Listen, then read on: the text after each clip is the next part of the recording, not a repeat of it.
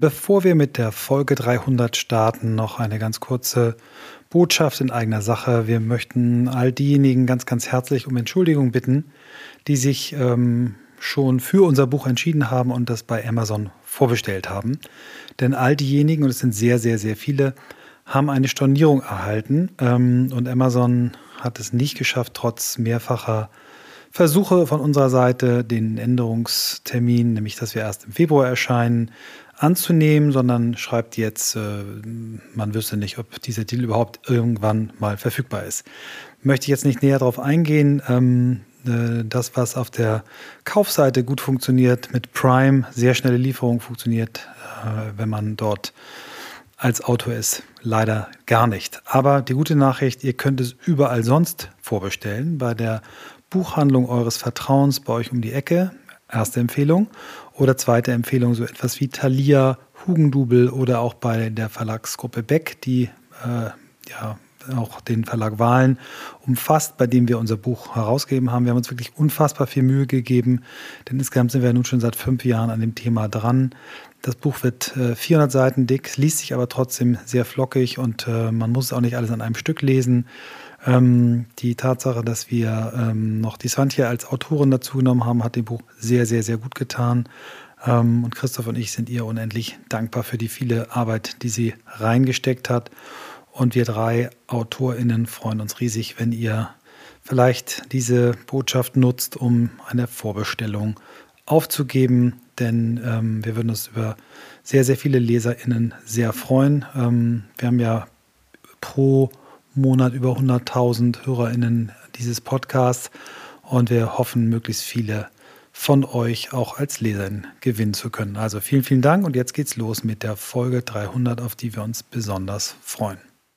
Our guest today worked for more than 18 years at the iconic design company IDEO, most recently as senior partner and global managing director. Prior to joining IDEO, he trained as an architect and spent eight years working with art organizations and independent artists. He chairs the board of Parsons School of Design and sits on the boards of the New School NPR and the Sundance Institute.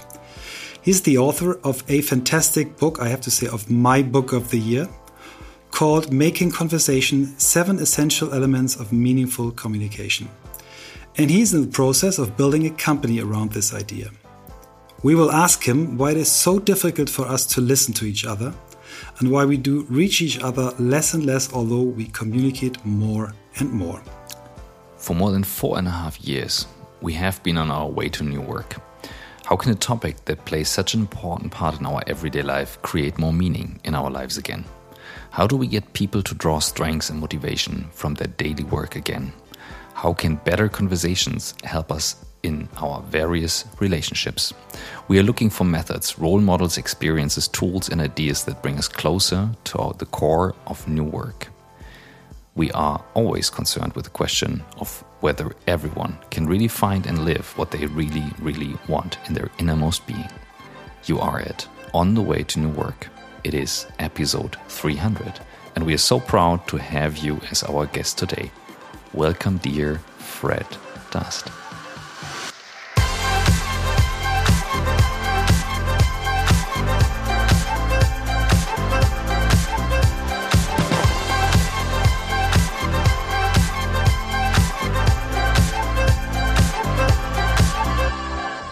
Thank you, and it's an honor to be the third 300th. Um, I, will have 300 short anecdotes to share with you because of that. Just joking. oh, it's so nice to have you uh, on this show. We we tried it, uh, I think, during Corona, and uh, yeah, it did not uh, work out last time. But uh, I think it, it there's a reason, and the reason is that it's it's the best position to have you now, and uh, I'm extremely proud, extremely happy. I read your book. Um, uh, I already quoted you in uh, several times in our book, uh, and it's so good to talk to you now. And I am delighted to be the, here. I'm a YouTube guy, Fred, so I watch a lot of YouTube videos. That's uh, that's usually what I do, mm. and um, same here. Very very excited. Well, I'm I'm delighted actually, and I, I believe in the power of numbers. So 300, I think, is a is, is an auspicious one. I appreciate it. yeah, and we always uh, start our conversation with the questions of all questions. Christoph, will you help me? Fred, How did you become the person you are today? And you choose the length of your answer. Yeah, I think I'm going to give you like three or four short kind of moments in my life that that kind of I think add up for me. So maybe the first is actually more of a person. Uh, my parents were fairly absent in my life. My great grandmother was really kind of quite quite critical in my raising, and um, just to give you a sense of her, she was a farmer um, and she also worked in the steel mills. So in the US during the war, a lot of women worked in the steel mills. And then when it ended, they all like went back to being homemakers. My great grandmother was like, uh uh-uh, uh I love this. I love having my own money. I love having control of my life and having kind of like something. So, so she was very, very, very powerful woman in my life and kind of really helped guide me. But my great grandmother was also a phenomenal storyteller. So um, I'll give you an example of one of my favorite stories that actually is in the book, but is also inspired uh, the way I think about storytelling. Um, my great grandmother coming home from the steel mills one morning, early in the morning, the sun is rising, she's exhausted. She would commonly say things like, just a few more days to tote the weary load. Like she wanted to just like, she was like, I'll, I'll sleep when I die. She was very, very looking forward to sleeping for a long time. And she's walking up the road to the farm and she sees this blue thing hovering in the air, coming closer and closer to her. And it gets closer and it's Jesus. And he smiles at her and she has the strength to go on. So the reason that I kind of pick that story is that it kind of gives you a great sense of who she was and the kind of ethics that kind of live behind her. I'm not a, re- a religious person. I do feel spiritual about things, but um, but it also I think it's just this kind of perfect example of a great story. You know, it kind of like it's short. It illuminates something about who she is. It ends just where you want it to go on. You would definitely show up at the swing the next day because you wanted to hear what happened next in the stories. And so there was a lot in her and a lot in the kind of the power of the way she communicated that really connected with me and in essence actually leads to the next story that i thought of this morning which is weird um, i haven't thought about the story for a long time but i was a a latchkey kid. So in, in, in the US, that means like it was basically you took care of yourself. So I am mm-hmm. at home and took care of myself and had all kinds of weird mishaps and misfortunes and accidents and things like that. But what was what was important about that is that my father was the headmaster of my school. And when I was around 14, we had a class called speech class, which is where you practice talking, you practice telling stories and oratory and things like that. And she was like, I really want something that's going to like rip us open. The opening line has to be really powerful. And so I did a talk that started with the line, The Confessions of a Latchkey Kid. Um, which is Whoa. me telling the story of me being raising myself, basically. Well, Whoa.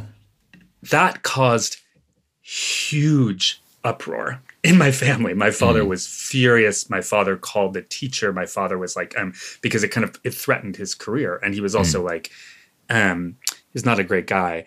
And I remember going into school like the next day and sitting with the teacher at breakfast and her being like, you got to get out.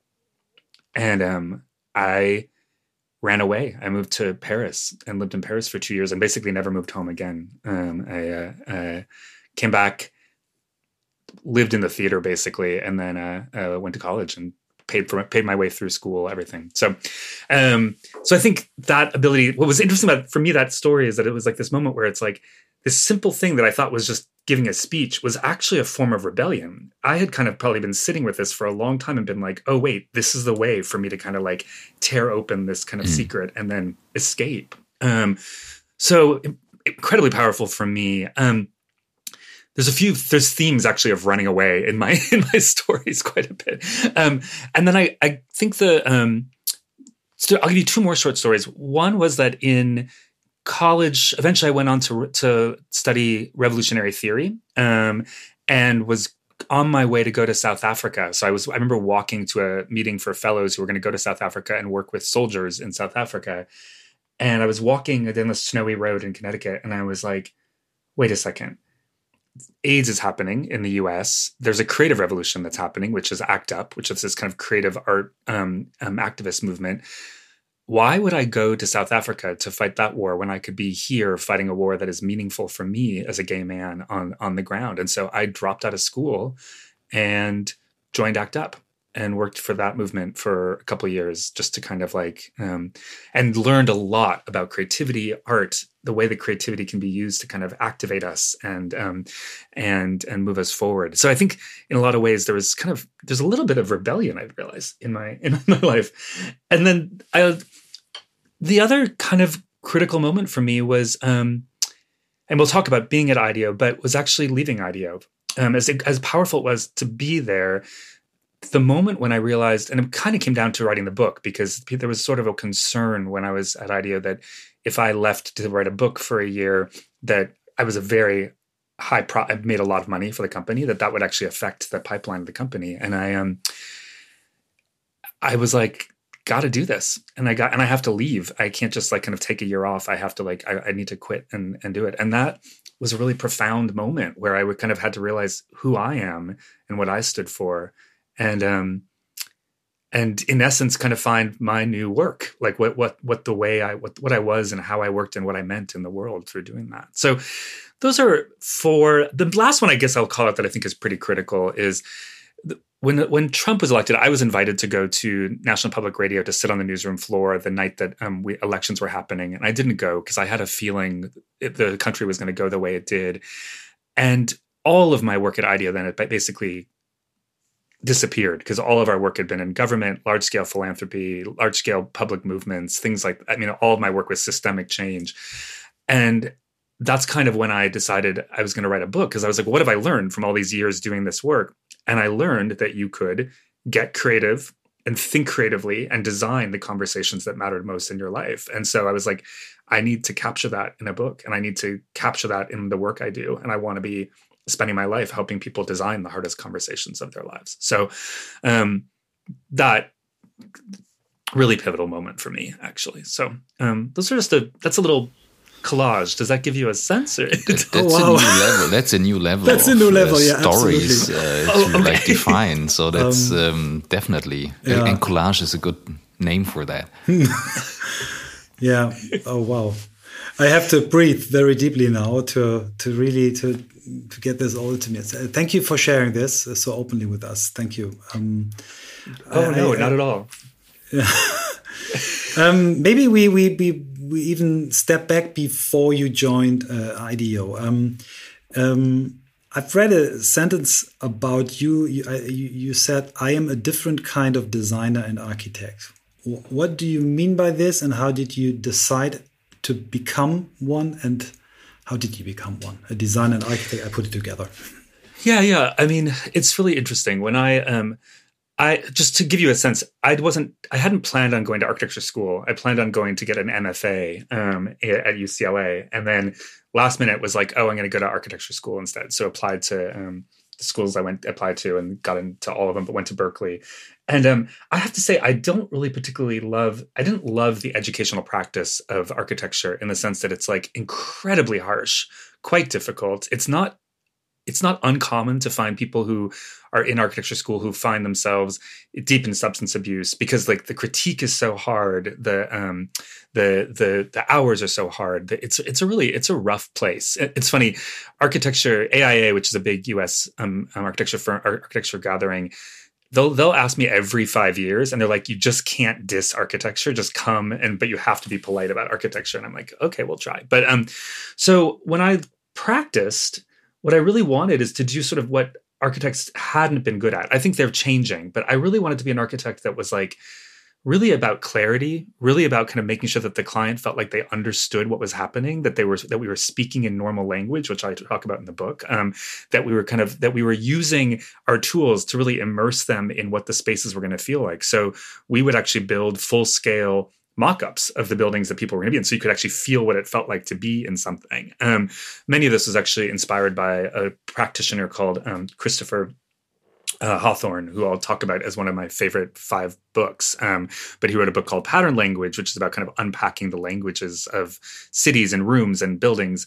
But he also did this practice where he would do full scale mock-ups. Um, he would be like, "Oh, let's let's try what the town hall would feel like by taping out a field and have people walk around it." So, really wanting to kind of like bring some of the best of those practices into modern practice and really getting our clients to be the architects themselves. And that's really the way um, I kind of structured my practice as a designer.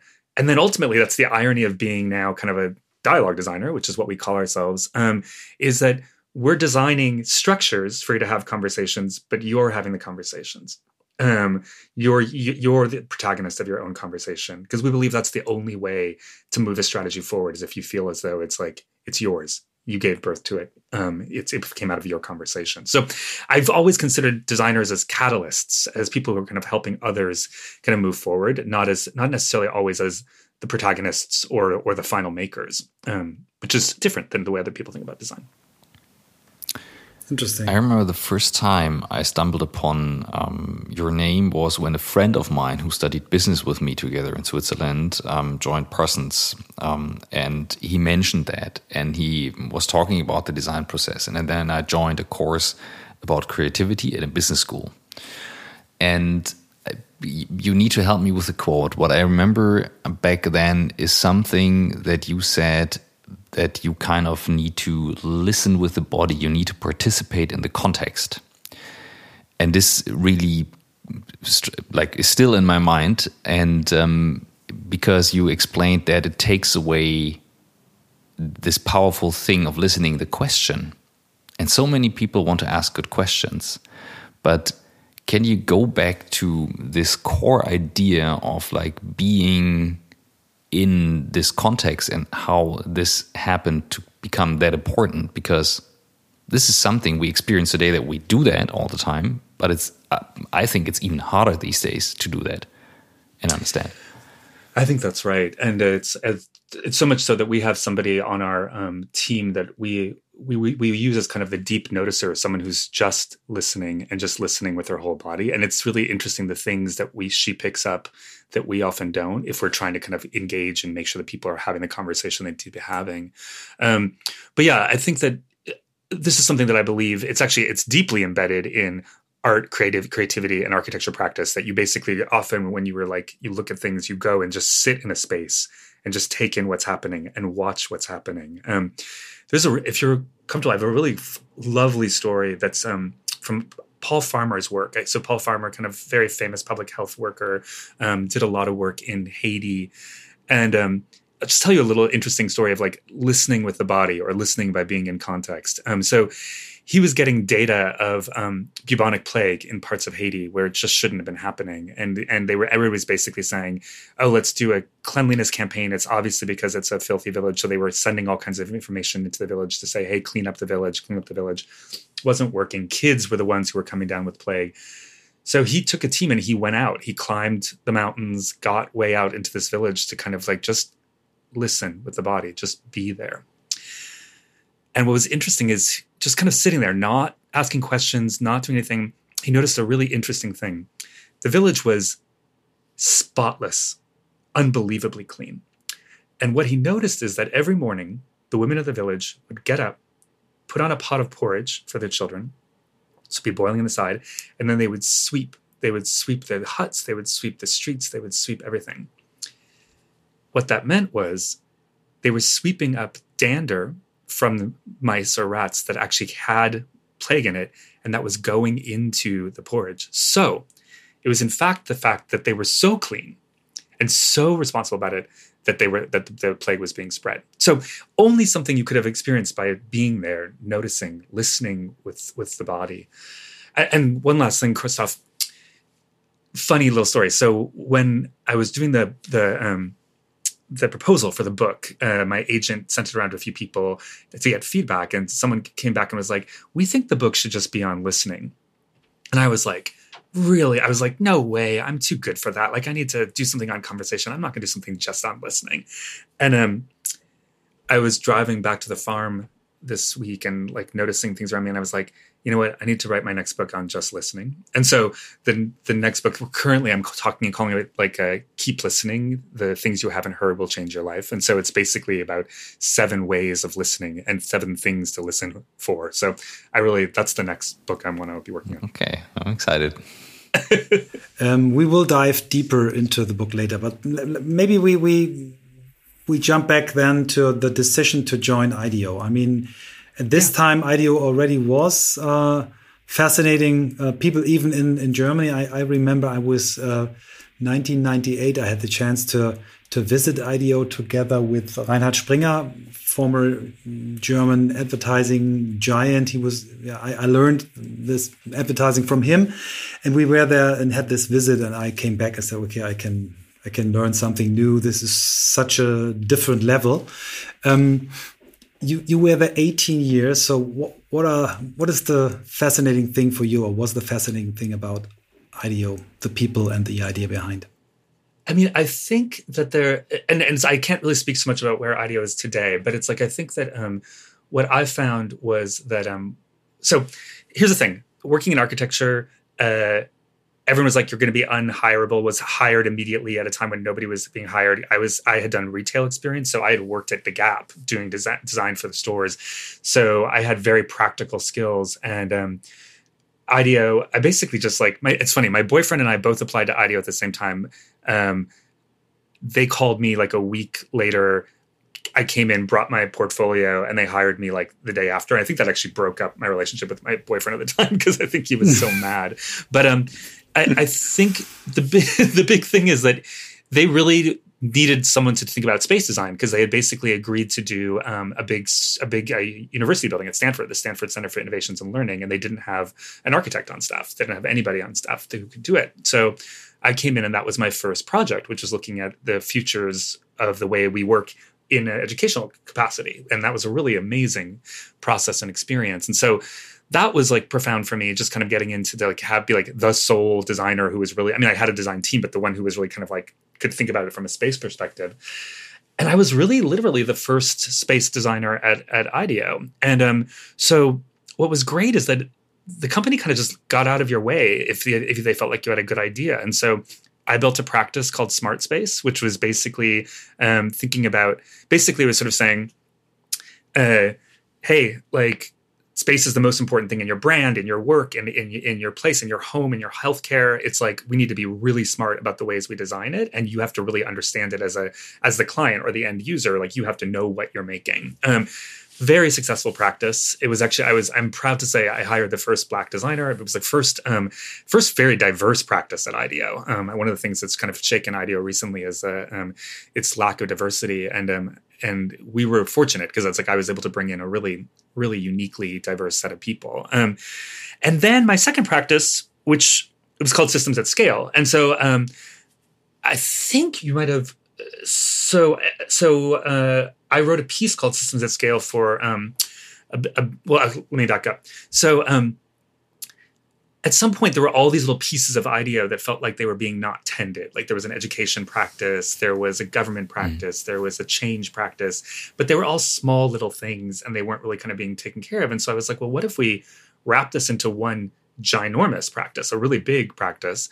Um, and call it systems at scale and look at systemic change and basically say how does education fall into this place how do we do like how do these how does government fall into this um, notion of systems change so built that um, from that, we launched IDEO.org, which is IDEO's nonprofit, which I think is one of the greatest experiments um, uh, uh, that IDEO ever did in diversity, because it had to be diverse in order to kind of solve the problems, because you couldn't go to Africa and solve uh, problems in Africa without having Africans. And so it was actually a really powerful, powerful experience. Um, and did that. And most of my work my specific work was actually in government. So I worked a lot with the Obama administration. I worked on with the White House, helping them kind of figure out how to keep talent in the White House because they would find that they would hire really innovative people and they would not stay for long because of the bureaucracy. Mm. I worked with Elizabeth Warren while she was building Consumer Financial Protection Bureau, which was a great honor, really remarkable um, leader. Um, got to do like I worked with the now Surgeon General, then Surgeon General Vivek Murthy. We were doing an epidemic of isolation and loneliness in America, so we were kind of launching out a whole new mode of having dialogue in the world, um, so that we could actually get people to kind of get through catalytic conversations about anxiety, stress, and loneliness. Um, so really really remarkable work and that as i said just kind of grew and grew and grew it was a significant piece of the organization government collapse. My whole piece of the portfolio collapsed with it. But um, but it went on like design for education is still a big thing at IDEO. Um, the CEO Sandy, um, uh, who ran design for education, uh, is work used to work with me, and um, IDEO.org is is doing quite well. And uh, um, government work never really quite came back, and I think that's partially because government really hasn't quite ever come back. Um, to be honest, we're still in a in a funny spot. So. Gleich geht's weiter mit On the Way to New Work und hier kommt ein New Work Produkt für den Finanzbereich. Es geht um Moss. Moss ist eine Plattform, mit der Unternehmen Finanzen, also den Finanzbereich, vor allem fit machen für alles, was man bei New Work braucht. Was heißt das genau? Denkt einfach mal dran, wie viel Selbstverantwortung soll ins Team gehen. Eigene Entscheidungen haben wir bei Blackboard bei uns auch, dass die Crew selbst entscheidet, wie viel brauche ich, was brauche ich wie möchte ich arbeiten. Und gerade die letzten zwei Jahre haben gezeigt, dass mit sehr viel Selbstverständlichkeit remote gearbeitet wird. Nur die Finanzabteilungen sind häufig noch extrem an Zettel gebunden. Und deswegen immer wieder täglicher Gang ins Büro, kennen wir auch, haben wir auch versucht, jetzt alles zu digitalisieren. Und das macht Moss für euch. Moss digitalisiert sämtliche Prozesse des Finanzteams, damit alle ortsunabhängig zusammenarbeiten können. Vor allem bekommt ihr auch beliebig viele Firmenkreditkarten für das ganze Team. Jeder bezahlt das, was er oder sie für gute Resultate braucht, im Rahmen des Budgets. Wie gesagt, das ist eine gute Sache. Wir machen das auch, noch nicht mit Moss, da kann ich noch nichts eigenes zu sagen, aber das, was Moss hier tut, da kann ich sagen, gute Sache, erhöht die Eigenverantwortung, fördert aber auch die Kultur des Vertrauens. Das definitiv. Ihr bekommt die ersten zwei Monate Moss kostenlos mit dem Gutscheincode NEW. Und ihr geht einfach auf getmoss.com slash new. Da bekommt ihr alle Infos und äh, ja, habt damit New Work in der Finanzabteilung. Und jetzt viel Spaß mit dem Rest von On the Way to New Work. My sum up for, for IDEO over all this, uh, yeah, more than 20 years I, I follow the companies that you reinvented the the phrase design. Or maybe we just in Germany have the, the, the wrong understanding of design, like making things looking beautiful. Uh, design is, is mm. more something in the IDEO world like create things, make things work. Uh, like uh, form follows function. I think company was using this as a phrase, but it's it's so much more than the usual guy on the street would say, "What is design?" And uh, you really, this company really reinvented it and said, "Well, design can make everything better, um, even governments." Or even the way we are talking to each other, and that maybe is the the the gap to your book. yeah, I mean, Michael, just to build on that, because I think it's such a great point, is that the way I think about it and the way I often explain it is that it's a everything is designed um, in some way or another. Especially, you know, it's like that there is design in in in every kind of element, and um, and we have a choice of whether that design is good design or not good design. Mm. And so, um, and I think that for us not to kind of treat every moment as something that can be crafted and made better. Not everything. Like, I mean, there's some things like I talk about this in conversation, like whispered secrets, little like fun conversations, banter, gossip. That's, you don't want to, that's great. Like, just use that as inspiration for what makes great conversations. But important conversations, ones that really need to kind of shift things, make things happen in the world, we need to think about them as things we can design, things that we can make. And that's really the premise of the book. It's the premise of our new company. It's the premise of a we have a secret game coming out, which I'll tell you about a little bit later. But uh, um, so it's it's the premise of everything is that that you can craft the hardest conversations and make them into not such hard conversations after all. Can you give us a sneak peek for someone who's who has not read the book? If they now think like, ah, oh, what, what, would it be? Like, uh, give us an example. Give us something. yeah, yeah. I'll give you I'll give you a weird one from the book, which is like it's one of my favorites, and it was super risky. Um, so I have a friend who runs a newspaper. Um, it's not a newspaper, obviously. It's it's mostly digital. Um, and uh, he came to me because they were having real trouble. It's in the book, and it's like he, he was like, if it if it works, you can write about it, and it worked. But it's like he came to me because they were having real fraction in the new, in the newsroom. There was a lot of kind of fighting and infighting, and he was like, can you help us design a way of having a conversation that allows us to kind of see if there's a really discord or not? And um, the biggest the biggest issue in the in the amongst the newsroom was everybody believed that everybody else wanted to write about things that were different than what they wanted to write about. So there was not a, a kind of collective sense of what what it was people should be working on together. Um, so i designed two and by the way you do not go into an angry newsroom and facilitate that. That's like not a good thing. Like it's like it's you're you're only going to get hurt if that happens. So I was like, there's no way I'm facilitating this. it's like I'll design something for you. You have the conversation. I'll watch it, but like it's like we're not. I'm not. I'm not going to facilitate it. I've now done this a couple times with newsrooms, and I'm like, it, I'm like not facilitating. But so um, I was at that point writing about a thing called Lectio Divina. Lectio Divina is divine reading. It's uh, it's often associated with the Bible, but it can be associated with any sacred text or non-sacred text.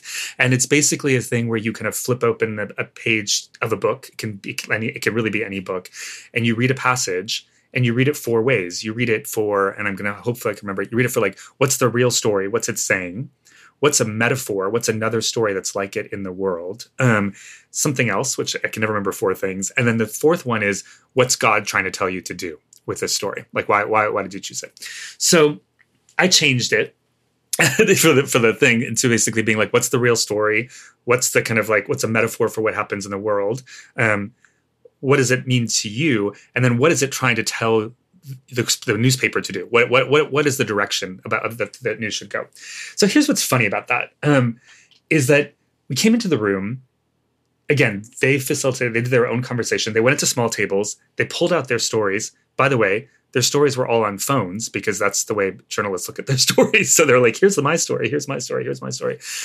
And what the first thing that they found is that almost they'd only chosen like three stories. So everybody in the newsroom had chosen the same three stories of the examples of stories that they felt like had to be what we what they were focused on. So right away they realized that there wasn't as much difference in the room as they thought, that there was a lot more alignment around it.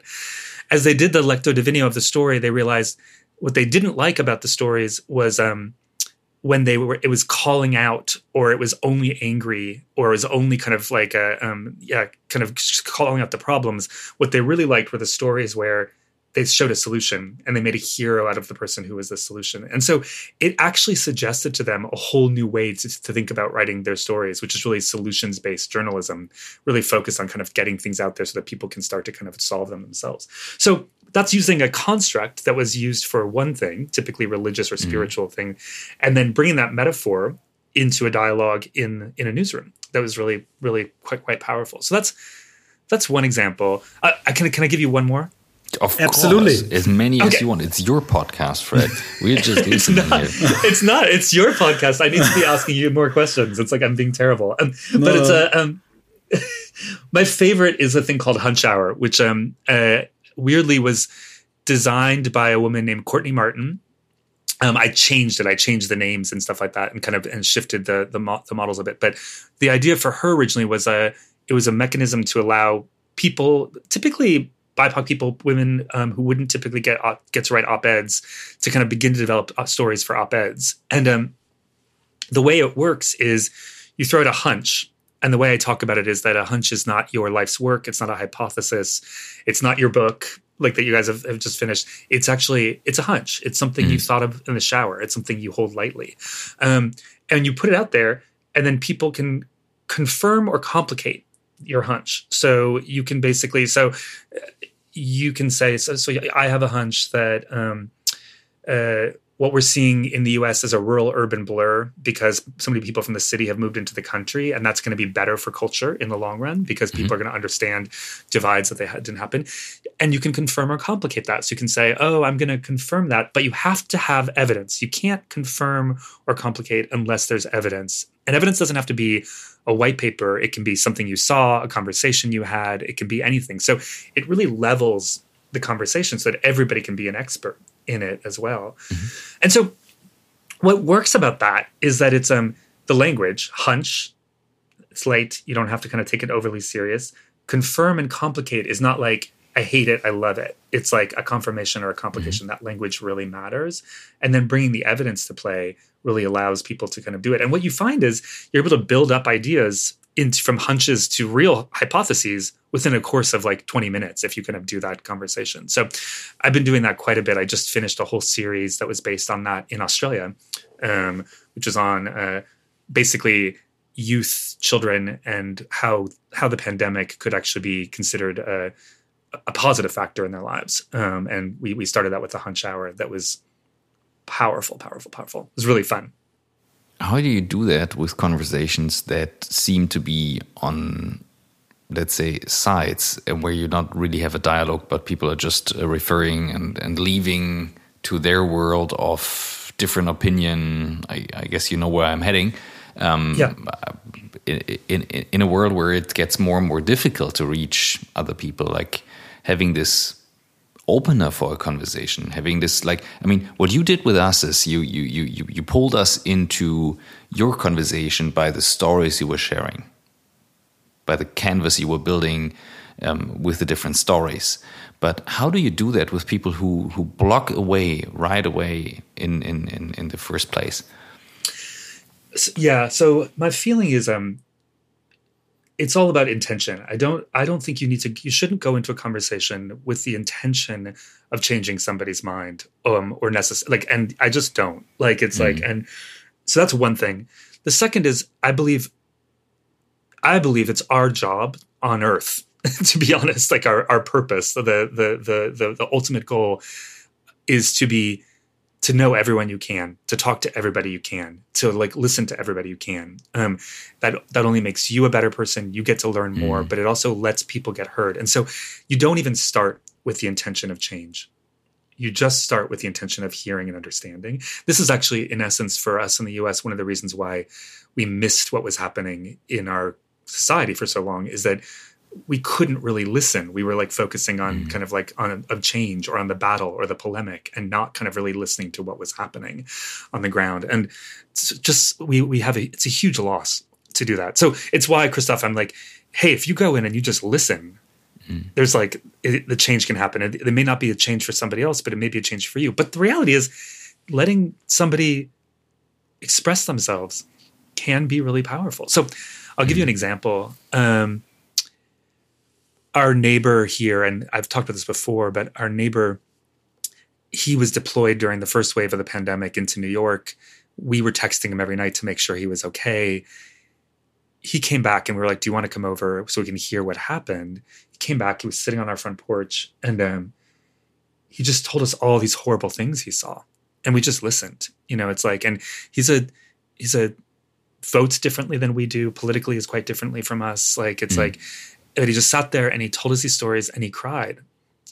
And um, our job was, you know, we're two gay men living in the country. And we're like, it's like our job was really to listen. And he left, and David and I were like, I wonder why he came here to do that. And we realized he couldn't go home mm. to his wife and kids and make them feel safe if he if he told them this stuff. He couldn't tell his friends who he wanted to kind of make sure that he could be, you know, strong and whatever. So th- he really didn't have anybody who he could just kind of like break down and kind of mm. talk about. So honestly, it's why I say it's like our first job is listen, and then you can move from there into something that's more more significant.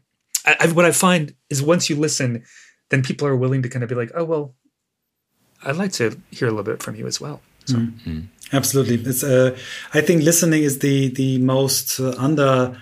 Uh, underestimated thing we, we have as a skill or we could develop as a skill. Uh, I really learned it the hard way over the last four and a half years in this podcast. And I really could see, feel a difference uh, in the way I'm communicating because uh, it's the first time I feel that I, I, I, I listen more than, than I'm talking. And uh, I enjoy this so much. Um, but um, in your book, I think it's one of your, uh, it's a very strong part where you explain why so many people have difficulties to listen. Maybe you you you tell us these two little stories. If not, I will give you the tick. Uh, but maybe you remember what I mean. Why did why are we so bad in listening as a society? I think I know. I think I know the stories. It's so funny. Like I have to say, like the book is behind me, and I, I haven't. There's like a ton of copies, but it's like I, I haven't looked at it recently. um, uh, but uh, um, so yeah, I mean, what's funny is that uh, there's a. I think there's a common misconception that listening, in essence, got occluded or kind of knocked out in the last, I'd say, ten years, where it's like it's like social media took it away and and, and all those things. I actually trace the loss of listening kind of. Um, really back to the, the dawn of a great era of innovation in the world of television.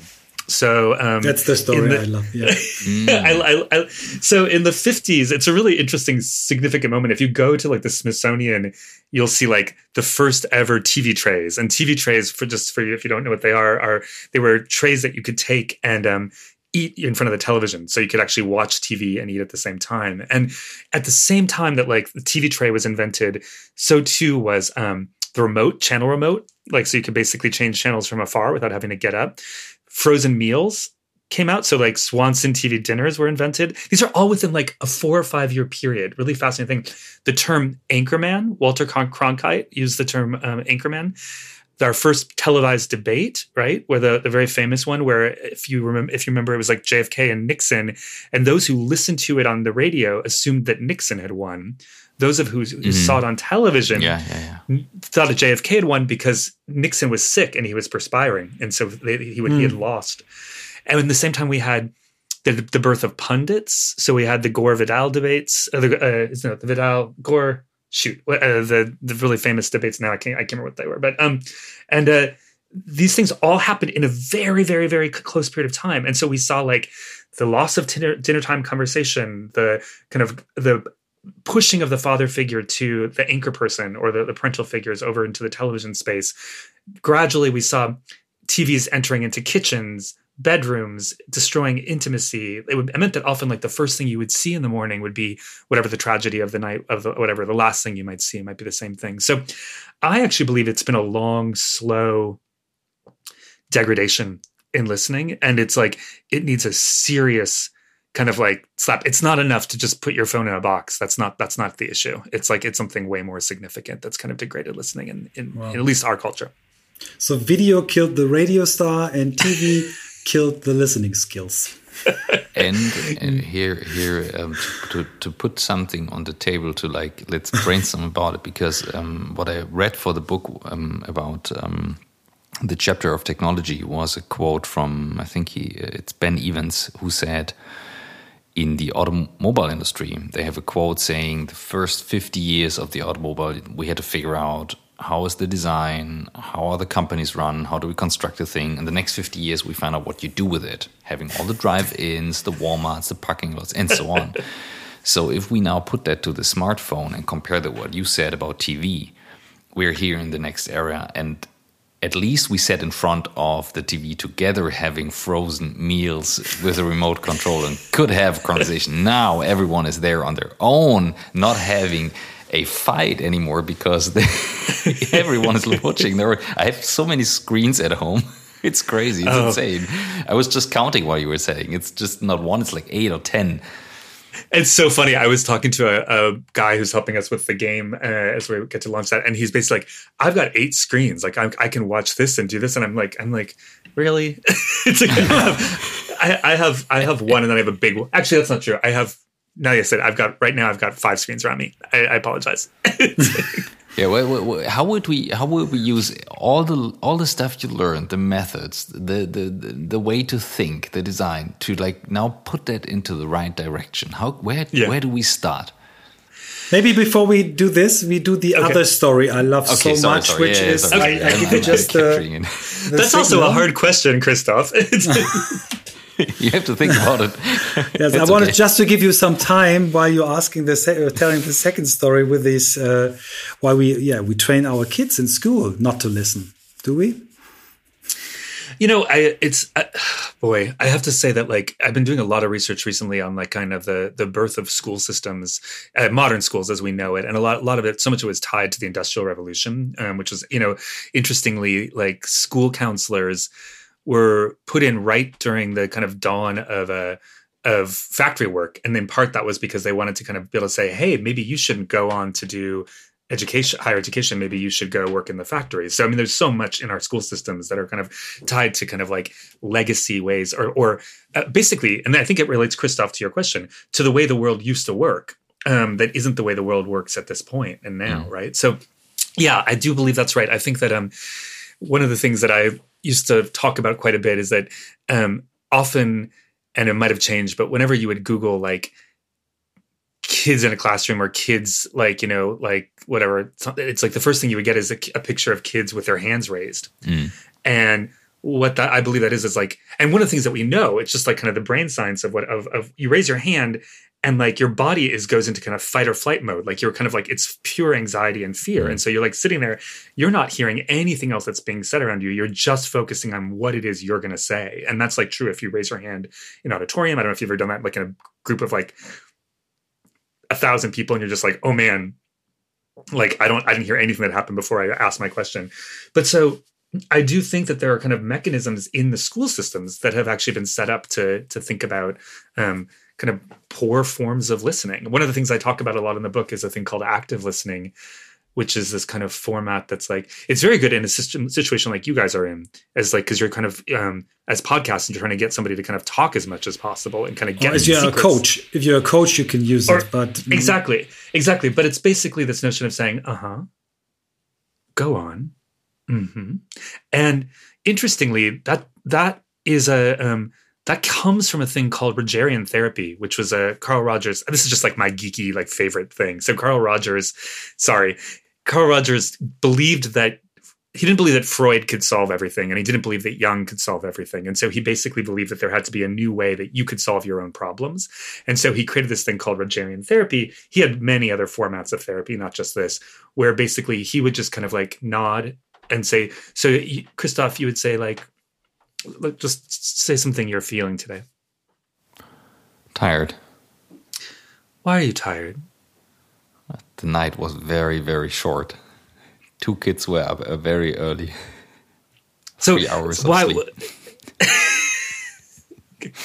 so yeah, that's it didn't quite work with that one, but it's like, but it's usually works. It's like you're, you're, oh, you're, I see. You were tired because you have kids, and your kids you were. Kids. Huh. Yeah, oh, exactly. Yeah, I feel it. so why, why, do you do yeah, that? So so why why did why did you choose to have kids? But so anyway, so the idea is like.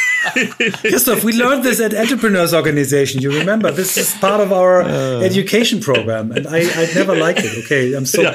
happy. It's it's so bad. It's so mm. bad for the conversation because it does what it does is it hmm. says, "I'm not listening. I'm basically like I'm egging you on to kind of kind of unpack your own solution." So if you see it in an HR context, people will be like. Um, they'll be like, "Oh, I feel like somebody like you know treated me unfairly." They're like, mm-hmm. like tell me why but it's like they'll never like agree. It's like it's like it's like go on go on. And it's all a way just to kind of not have to kind of engage in the conversation in a serious mm. way. So i think it's been a real degradation in culture at large. It's certainly something that you see in school in school context but you certainly see in workplace context. And it's really really i think problematic. Is it getting more problematic over the distance now that we do everything in the last two years remote, having a hard time to like do this. What we did a little chat in the beginning before we were starting, before Michael joined, and it felt very comfortable. But you were engaging in it, and I felt very welcome, and uh, so that was very inviting. But is this getting more difficult without being there, being present, and how is it getting more difficult? Two questions in one. That's okay. Yeah, I mean that's yeah, that's fine. No, I think it's interesting. Like one of the things that we do in our work, and and I will say that for the most part, our we do these things called catalytic convenings, um, kind of like these different kinds of conversational structures. But um, we actually we do a few things that I think are help things work, which is that we at the beginning of every conversation we set principles for the way the conversation has to be. So we'll do things like generous, warm, like you know trusting. Like so it's like and and we're basically like hey guys like we're going to be in this for 90 minutes. If you can't abide by these principles like of generous warm human whatever those I, i'm making them up. That's like that was that was one that we used for this australian client. Then you can step out mm. of the of the convening. It's like if you can't do it in 90 minutes. And interestingly we did one um recently where somebody got really cranky at the end of the thing and then they were like oh wait I violated a principle, and they were everyone was like, "Yeah, you have to go." but I like principles, and that's what we do, Christoph. That's what we do at uh, EO as well. No? That mm. we say, well, we we just talking about our experience. We don't mm. tell you you have to do this and this, read this book, do this, decide this. No, we say, I was in a situation when I had something comparable to your situation, and I did this and this and that, and did not help. And then I tried this and this helped. So this is a principle we use in, in this uh, entrepreneurs organization. And I think it helps a lot of doing peer-to-peer coaching. And I like the idea to to create principles for each conversation uh, up front. I, but, I like it. But the line is very thin that you cross to the other side with your story, putting it into a story from your experience, and like giving a package like a mm. like a mm. Bomb in the package and give that to the other side what what I liked, um, and I'm not saying that this is happening all the time. What I'm just what right. I just saw, Fred, what you said is that you do it without an intention, and this is behind. This is behind the story. You do that without an intention, and right. this is so hard to do. This is so it hard is. to do if you truly want to do that. Hmm. It is. I mean, it's like, and and I will tell you, it's like, well, it is and it isn't. It's like one of the things I think that we could we you could do that I think actually would help us, which would mean that we wouldn't have to be working so hard to design dialogue and things like that, is is relax into a conversation. And I think Christoph, that's a little bit what we did in the beginning. Is we were mm. like, "How are you doing?" You know, it's like, "Oh yeah, what what what vaccine did you get?" Like it's like it's like I mean, there was really there was really no, we like we didn't seem like we're like geniuses. We're just like, yeah, I'm I don't know, I'm tired yeah. too, and I, I, don't even have kids. Mm. I'm tired. it's mm. like so yeah. Yeah and and then not commenting and I, i'm just i'm just need to smile because um, my, my, my, son is quite young and i asked him this morning what are you looking forward for christmas? This episode is like recorded before christmas obviously. And um, i was expecting like the gifts and and the people he would see. I mean we have two households so i was expecting everything. And he dropped two names of his cousins that he doesn't see a lot i'm like okay, wow, that's that's cool. and that was a big surprise. And I, I could have put a judgment on that, saying like, oh, why not this, why not that, and so on. But but that was so cool to see how like yeah. if you if you experience that, you think, okay, he he made up his mind for himself. Mm. that's so nice. lovely. Sweet. That's a yeah. really that's a really lovely story. Um, yeah. He's a so lovely boy. You, I can tell you. What What are you looking forward to for for Christmas? it's like just what, what I'm looking forward to. Yeah. Here's the thing: what I thought about what he asked me last year, even younger, when when uh, and uh, this this almost made me cry. Um, when I was asking for Christmas presents and all this stuff, and he came to my bed in the morning out of the blue, Daddy, what do you actually want for Christmas as a gift? Um, okay, okay. Oh, oh, God, I don't oh, even know what to answer. and he was so, two at this time. He was yeah, two like, or two like, and a half or whatever. Yeah, I mean, oh, um, so so where I'm aiming at is, I, I love to be reminded throughout the day that don't having this intention is a good thing, and I think exactly what you said in our conversation in the beginning, asking this question like, "How are you?" If you really mean this question and if you then listen, and we were chatting about vaccines. What do you, what vaccine do you get for the next shot? I mean, what a conversation in 2021. But but it's interesting to chat about it. And um, as I said, it felt very welcome and warm. And what I experienced in the last weeks, especially, is how many conversations in a business context have been tightening up getting more tight, more intense, and we have to do that now. And leaving out this small talk in the beginning, and I have a hard time if I didn't sleep well. I have to admit, but I always try to like give the room, and that was where I was aiming at with the question: What do we do about the smartphone and distancing topic when we come out of this TV area, sitting in front of the screen, and now everyone is sitting in front of eight screens how do we at the same time? Open at the same time. How do we leave yeah. this open? Where do we start? But I mean, I think what's interesting is like, uh, so I've been working with my team now for two years, mostly virtually. It was really funny. I, I met my, I have a neuroscientist on the team. I met, I met my neuroscientist for the first time like maybe a year ago, and just because I'd only ever seen him on a screen, I thought he was like five foot seven. I thought he was like this like short little thing, and it's like he's like six foot three, and I was just like, "Wait, who are who are you?" And then he was like, "He was like, I'm I'm Rob," and I'm like, "Oh, oh, hi, Rob." But it's like, so what's? but but you know, it's really interesting. Like, I think there are some people who who are talking to you about talking about the notion that this is actually humanized people that hadn't been humanized before, and so you know, like we're trying to keep her out right now, but I have like a eight month golden retriever puppy. Like it's like who will sometimes just jump up on my lap. You know, it's like just the way it is. And I think there are uh, aspects of this that have kind of allowed us to see people where they are. I mean, you're seeing me in my pretty messy study, you know, in the farm, and that this is kind of like this is who I am. This is the way I live.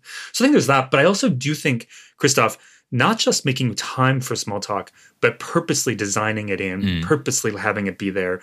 Um, even kind of putting specific kind of questions out there, like what are you looking forward to for the holiday, um, which is like a, an interesting question for us um, and mm. reveals so much about who you are as a human. I think the other thing that we've done with our team, uh, uh, it's funny. We did these. I did this significant series of convenings for Rockefeller Foundation, really significant, and one of the things I really wanted to do is make sure that people didn't think that I was the one who had designed the convening by myself because I was the one who was leading the convenings. I didn't want people to be like, oh, well, it's all Fred's genius. And so there'd be moments where I'd be like, purposefully, I'd be like, ooh, I forgot what's coming up next. Um, Elena, can I have you kind of talk about that? And she would come and she'd be like, yes, let me explain it because Elena was the one who did the design. And so it's like, I purposefully design in these very human, like mm. forgetting moments to basically be like, I want everybody to see the person who made this and know that it's not all me because I'm the one who's kind of guiding us through it. So, in ways, what's sort of funny and maybe good practice for us is we've had to become far more we were talking about being non you know kind of not having intentions but for some of the other smaller things things that would we would be we would just imagine happen naturally we have to be more intentional we have to say oh we have to make sure that people kind of get these kinds of moments um, in, mm. in hmm. their in their day I, I would love to to to step back to uh, to where we where we started with the the listening topic, where you said active listening is not the best idea. You created a phrase which really made me feel so good about I can learn listening. I really I will have the chance, even if I'm 57. And you called it creative listening. Maybe we we dive into this, and I think it will answer.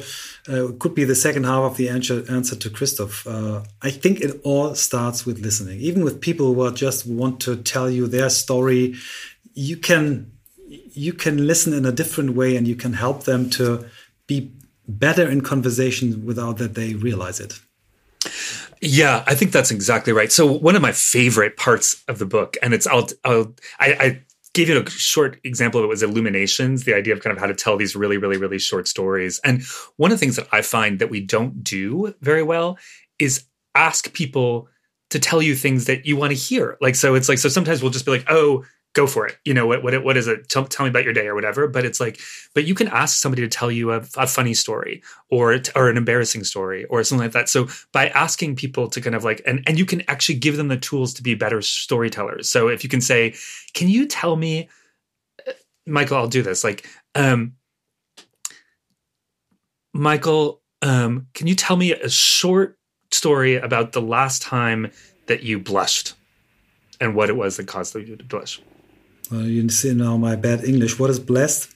Oh, blush. Blush is like when you kind of get embarrassed and and turn. Ah, okay. Oh, well, let me give. I I had such so so good. Uh, the last weeks were so good to me. I really have to to dive deep into it. Oh wow! But I like the story. Yeah, I like the story. Mm. I like the question. I like the question. Give me, give me maybe I'll, I'll tell you mine while, I, while you okay. guys think. so, so quite literally, it was last week. I was on the head of the. I was on a call with a woman who runs a foundation that's going to change. That's about to shift everything that they do, and um, she basically told a story about seeing me on stage at Aspen, then coming down and sitting next to her, and she was just like, "I love that guy. He's like."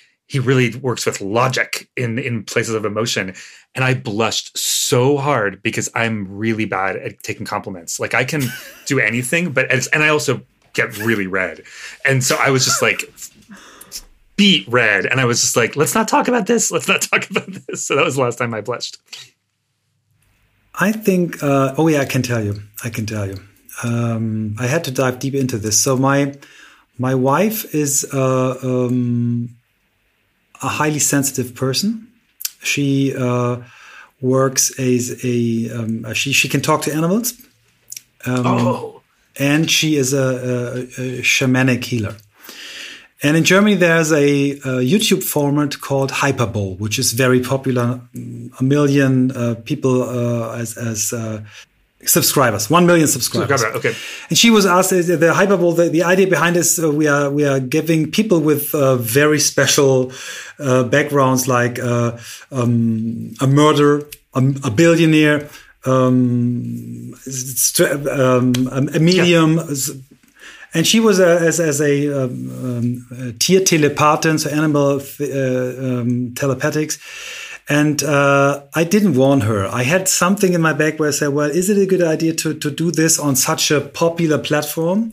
Mm. And she she did it. Um, and she got her first shitstorm ever oh. and it was so bad there were so mean comments and i really i had the feeling i watched the video i loved the video she did it really cool uh, i follow this her, her on her path since since years and i believe there's something i can't explain it but there is something in it and i really was pissed i said well you assholes um, um, that's not fair to treat her like yeah. this you can you can say well i don't believe this you can do it but, but yeah i was really pissed that's really infuriating. By the way, I'd love to know more about that if you wouldn't mind giving me the information because because uh, it's one of the one of the chapters about listening to animals. Um, and uh, and I had a funny experience with my my dog that died recently, where the day before she died, she was walking around carrying a little stuffed animal, and I was like, David, she's telling us she wants us she wants to die. No, and wow. he's like, You're mm. you're being ridiculous. And I'm like, I oh. promise you. Mm. And yeah, she died the wow. next day.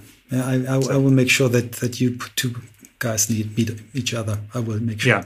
Yeah, cool. But you know, Michael, that's a really interesting point, and I think it's an interesting it's an interesting kind of meta statement on listening. So, and I'll just tell you this: when I started doing stuff publicly, you would get lots of haters. So, like, and um, like I did, I did a PBS NewsHour, and I talked about talking to a hunter on our property and basically saying, "Hey, if you're going to hunt the property, can you bring us some venison? Because at least like we will whatever." And I got all the vegans were furious at me and they were like just like how like whatever and so i just through twitter so i got all this hate through twitter and i basically went back and i was like hey guys like i have tons of friends who are vegans if you want to try to convince me to be a vegan i'm sure i'd be up for the conversation they're like i bet you would i bet we could convince you and it turned really nice and so we really worked on kind of leaning into the haters and being like let's try to understand which is i don't recommend for everybody but it was like it was sort of a way to be like, hey, you can turn these conversations if you if you want to, if you want to put the energy into it. And yeah. in that case, I felt like I had to because that was sort of my work was to to kind of see if we can turn conversations around. Mm. So. So, so you, you, would now like help into the storytelling, how to like share yeah. that then to let this open, let it flow. That's exactly right. Yeah. So like it's like I got I got attacked when McKinsey McKinsey basically chose it as like their favorite read of the year and somebody wrote and was like, "Hey, how does your ethos jive with like the suppression of of voices in Russia?" Because of course McKinsey had just had some big scandal around that, and mm-hmm. I was like, "I'm a gay man. Like it's like if you believe that I I like look for positively on the oppression of mm. gay and lesbian voices in in the Soviet Union and, and the massacre in Chechnya, then you got you got it wrong." And they were like, "Oh yeah, sorry, that was for McKinsey, not for you." it's like so it's just like it was just like it's like if you can like lean into it people will be like oh yeah okay like I, I, see you as i see the human is what they're looking for and it's sort of the same way where it's like when you lead with a you're human i want to hear about you and then it's like you're like okay well maybe you didn't think i was a person let me show you that i was a person mm-hmm. but how could we um, if we then think design brought us to this way of getting onto sites and conversations. We're looking on our own screens, we're looking on our own headlines. We believe from reading five or 10 headlines that we are kind of an expert, although the real experts know they are not even experts. So, how do we start to use design to like revamp that or make something out of it? Because I'm a big technology fan and enthusiast. Michael knows that. I love like when he started with playing with his light which light is that what can we do how can we embrace i don't know all that stuff so where would you start such a process then yeah i think that there's a bunch of things. I mean i would say that a lot of the systems that actually kind of are up right now it was it was lack of design that kind of got us into this thing. So i mean you, you would you could you could argue and people do argue quite strongly that facebook is um is really terribly designed in kind of all ways. Um, in addition to kind of the way the, the the the system functions and the ways that the ways that the algorithms and the technologies are kind of designed specifically, right, to to kind of mm. to be pushing certain kinds of things. So I think it's like there's a lot of kind of malintent or or poor intent or lack of intent in in the ways that we've been designing. But I also see a lot of really interesting people do. Like I just had a guy um, come by the house to show me his new startup called Trove, T R O V E, and it's a I think it's called Trove Collective is the is the URL, but it's basically it's a place to kind of show all parts of yourself. So it's basically kind of mm-hmm. like it's like you can attach all different kinds of feeds to it. So you can basically be like, here's who I am as a full person, which is just a really different kind of way. And so I think there's some really interesting because by the way, I am not anti-tech. I love technology. it's like it's like I I just I, I really do like it's like I would say my iPad is like probably like my single most kind of I use it for all my drawing, all kinds of things. Mm. But um but I do think that uh, um there there can be some clever real thinking and it's not so much about the interfaces and the systems it's actually about the communities and the way the communities are designed themselves um, mm. and the ways that actually those communities are kind of like are kind of uh, what the feedback loops are around that and how that kind of plays. So, um, you know, I, I, I quit Facebook eight years ago, partially because I was just like, there's nothing good here. Nothing like no, mm. no good is happening in this, in this space. So I think we, we have to just be really careful and thoughtful about what we let into our lives. And then I think it'd be really interesting for us to look at like what and that's why I love this Trove thing. What is a social media construct where you could actually really you can see fullness of somebody? Mm. Um, mm-hmm. So they call it I, so, social blogging. I've, I've, heard about this. They, they call I think yeah. they call it social blogging. Yeah. That's right. That's right. And yeah. you can and so you can do things like you know, it's like the, the, really simple things like you'd be sharing like what are your five favorite restaurants in your neighborhood so people know. It's like just like really basic stuff, but it's like mm-hmm. it does a it's a really nice kind of new it's a new thing that I think is gonna is gonna be really shifting out that landscape. I mean, what what is interesting currently uh, with technology is what is happening around this idea of Web three um, or the metaverse idea where you have you own certain things of the content and and I mean like right now one thing you can own is your domain name. That's pretty much it, which is like worldwide in the same registrar and all that stuff. Michael has a whole story of how to get a at a domain ending, which is very complicated and a, a cool story itself. .hiv is here because of Michael and and team, um, and if you like put that out and saying like, what if you can own ten more things, just ten more things? What will happen from there?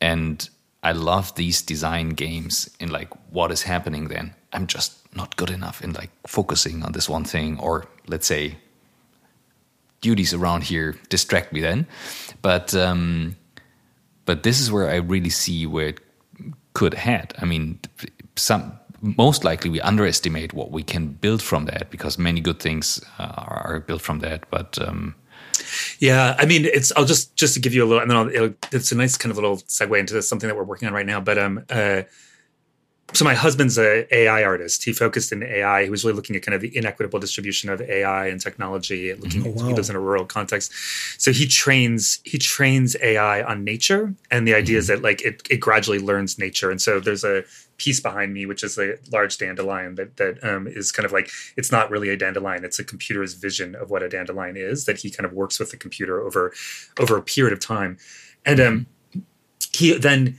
he obviously then has, in addition to selling the real work, he also sells NFTs. So he's quite big in the mm-hmm. NFT space, and and and so he owns we own quite a bit of stuff in the in the virtual domain.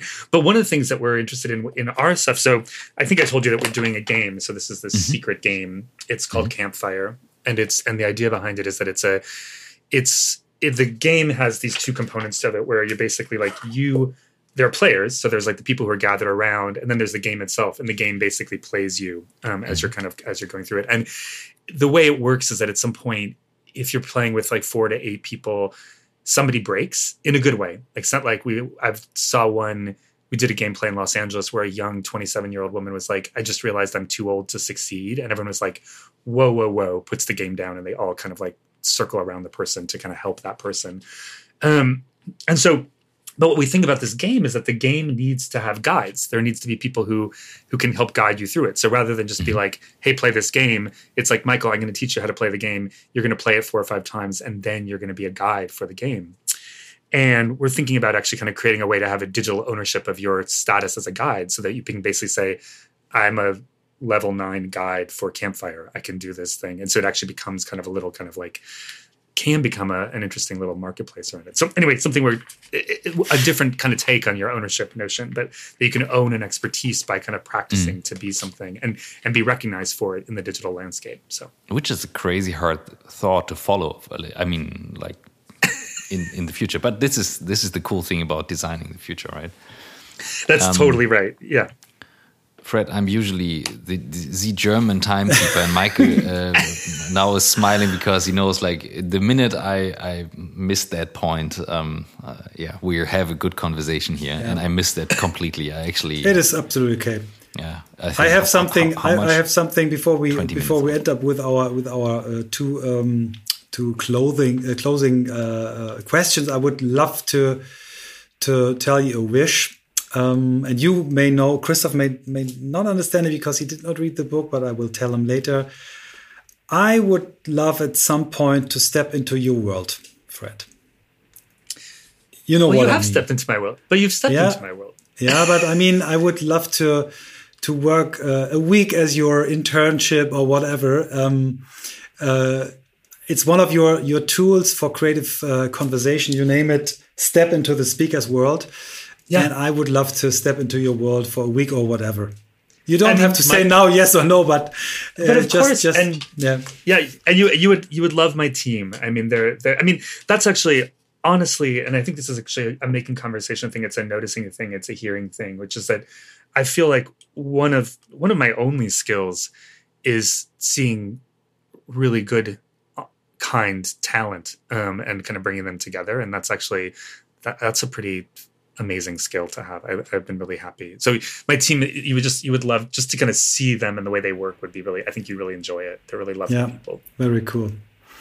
Okay, um, Christoph, what are our two last questions? Well, uh, the, the one question is it can take a while. I, let's see. Uh, we, we mm. ask for must-read books or inspiration that you would want to share where you get your inspiration from. That's yeah. what people want to hear. If you don't read it can be your dog but if you read we would love to.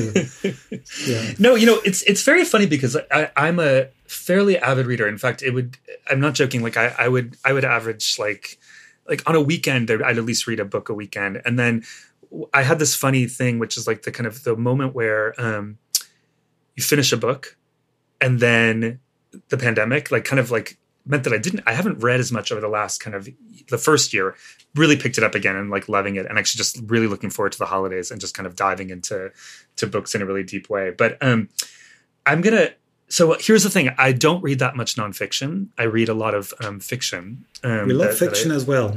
Yeah yeah. And so um, but I'm gonna talk about a couple um nonfiction that I do think are interesting. Um, I will say Pattern Language by um, uh, Christopher Hawthorne is something to take a look at. What's really interesting is when you start to see the world of patterns around you and the way spaces kind of build certain kinds of patterns in the landscape and have done that like – throughout centuries and centuries, you start to sort of see pattern in general. And I think it's actually really useful even in thinking about patterns of conversations, which is one of the way one of the frames that I originally had was like, might we look at like the different patterns for conversations and how they work? And so um, that's a book I would really recommend. A book that I give to everybody that I think is really interesting is a book called On Tyranny. I don't know if you know that book, but it's a. Um, let me see if I have. Let me just grab it really quickly. It's funny because now there's actually a comic book version if you want to read it in the comic version, but it's 20 lessons from the 20th century by Timothy Snyder And wow. it's basically it's basically how to recognize if you're if a fa- if you're heading towards a fascist um, government. So I'll give you an example of one. Uh, and it's it's written in a very inclusive and human way. Um, so it's like it's like uh, one of the points is like if part of your job is to carry a gun, then like, you know, treat it treat it and others around you especially carefully and thoughtfully. It's like it's like this very kind of like like kind of lessons on that. So that's a book that I highly recommend everybody have a copy of. Um I am going to uh, this is a podcast which I think is phenomenal and it's like it's really dorky and I love listening to it, but it's called Seth Rudetsky's Back to School. And what it is is it's it takes famous actors and he basically says, "Let's take you back to high school." And who were you in high school? And it's just Oh, this really Mm. amazing thing where you take these kind of like famous people and then you are like, okay, like I was a total loser. Like I was like, I, you know, I was like, like what it's like all, and it's just this amazing, funny Oh, wow. human thing. And it, it's also really powerful in terms of learning how much like theater and the arts actually help kids who are different. Um, you know, cause it's like difference is so hard. And it's like how often like creative contexts allow kids to kind of be heroes in ways they wouldn't be otherwise. So Mhm. it's a really funny show. It's had three seasons out.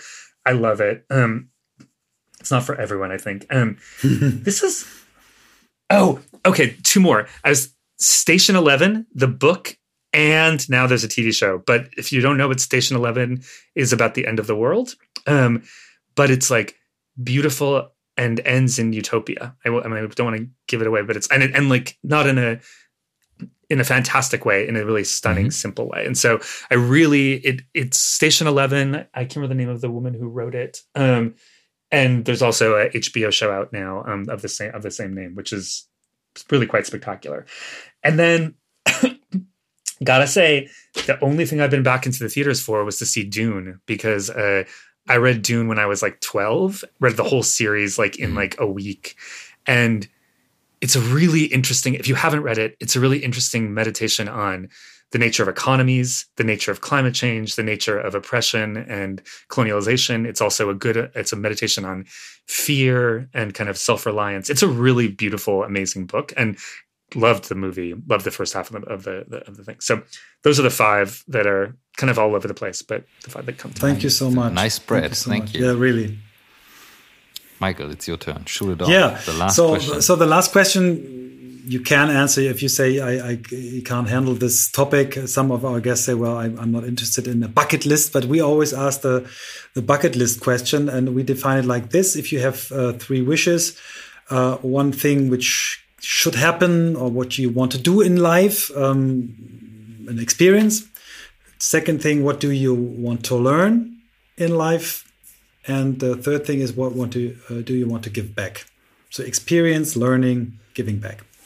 Yeah, and it's funny. It's weird that you said that because it's like um, my first thought was like, it's like, do I have a bucket list? I just basically I'm always like, I want to do everything I can possibly do. That is my that is my nature. Is just like cool. get out there, do everything. Like it's like even if it feels like it's hard or weird, I'm not that interested in jumping out of a plane. It's that kind of thing. But um, but uh, um, I feel like uh, what's been really interesting is like how not traveling as much over the last two years. I did go to, I went to France like uh, a couple weeks ago, which was like, I, I said was because we used to go four times a year to Paris. And um, I was sort of thinking like, oh, it's kind of weird fun now. It's like, it's fun, weird. Like it's not, it's, it's sort of this thing, but I, I'm really interested in getting to know like the local communities, helping the local communities. Like there's a new Montessori school that's here that I've been like, I really want to kind of go there and help them. So I think one of the things I'm really interested in is kind of like how how local can you be and still feel the kind of the meaning and depth of kind of like the exploration that you get when you get to travel the world.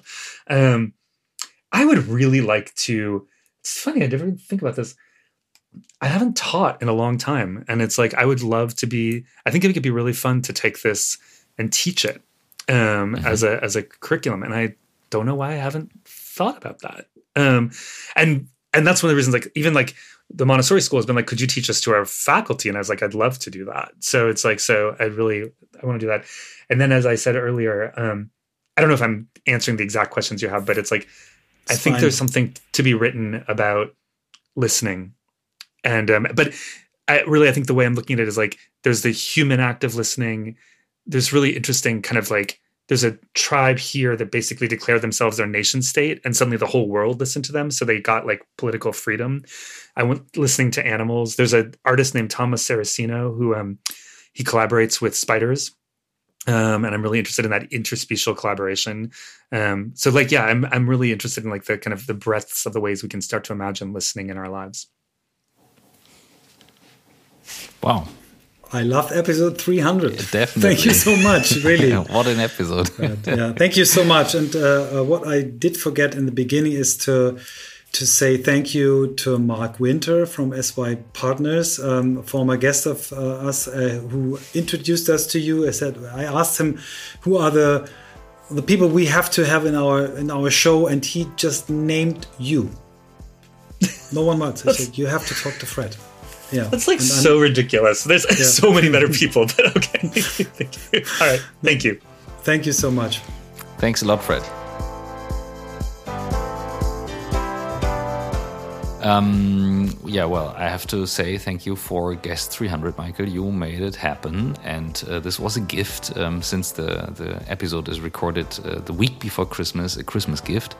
Um, and uh, why is that? Because it opened up a space of conversation and seeing the world in a different way. So I would say a very, very perfect episode 300 because I didn't expect that. Yeah, I, I want to thank you first for doing 300 episodes together with me. Uh, it was such a ride. It was, we had ups and downs, more ups than downs, but we had our downs. Thank you so much uh, for doing this together with me. That's the first thing I want to say. And then I want to um, yeah, summarize our talk with a quote of Adam Grant, uh, New York's New York Times best-selling author of Give and Take and Originals and host of the TED podcast Work Life. He um, was telling us on the book of uh, Fred the following. He said, Fred Dust has helped some of the world's most powerful people have more productive conversations, and his book offers actionable advice on how we can all stop talking past each other. I love this, and I'm happy that we had him on the show. I will read the book. I didn't read that many books this year. I will read that book.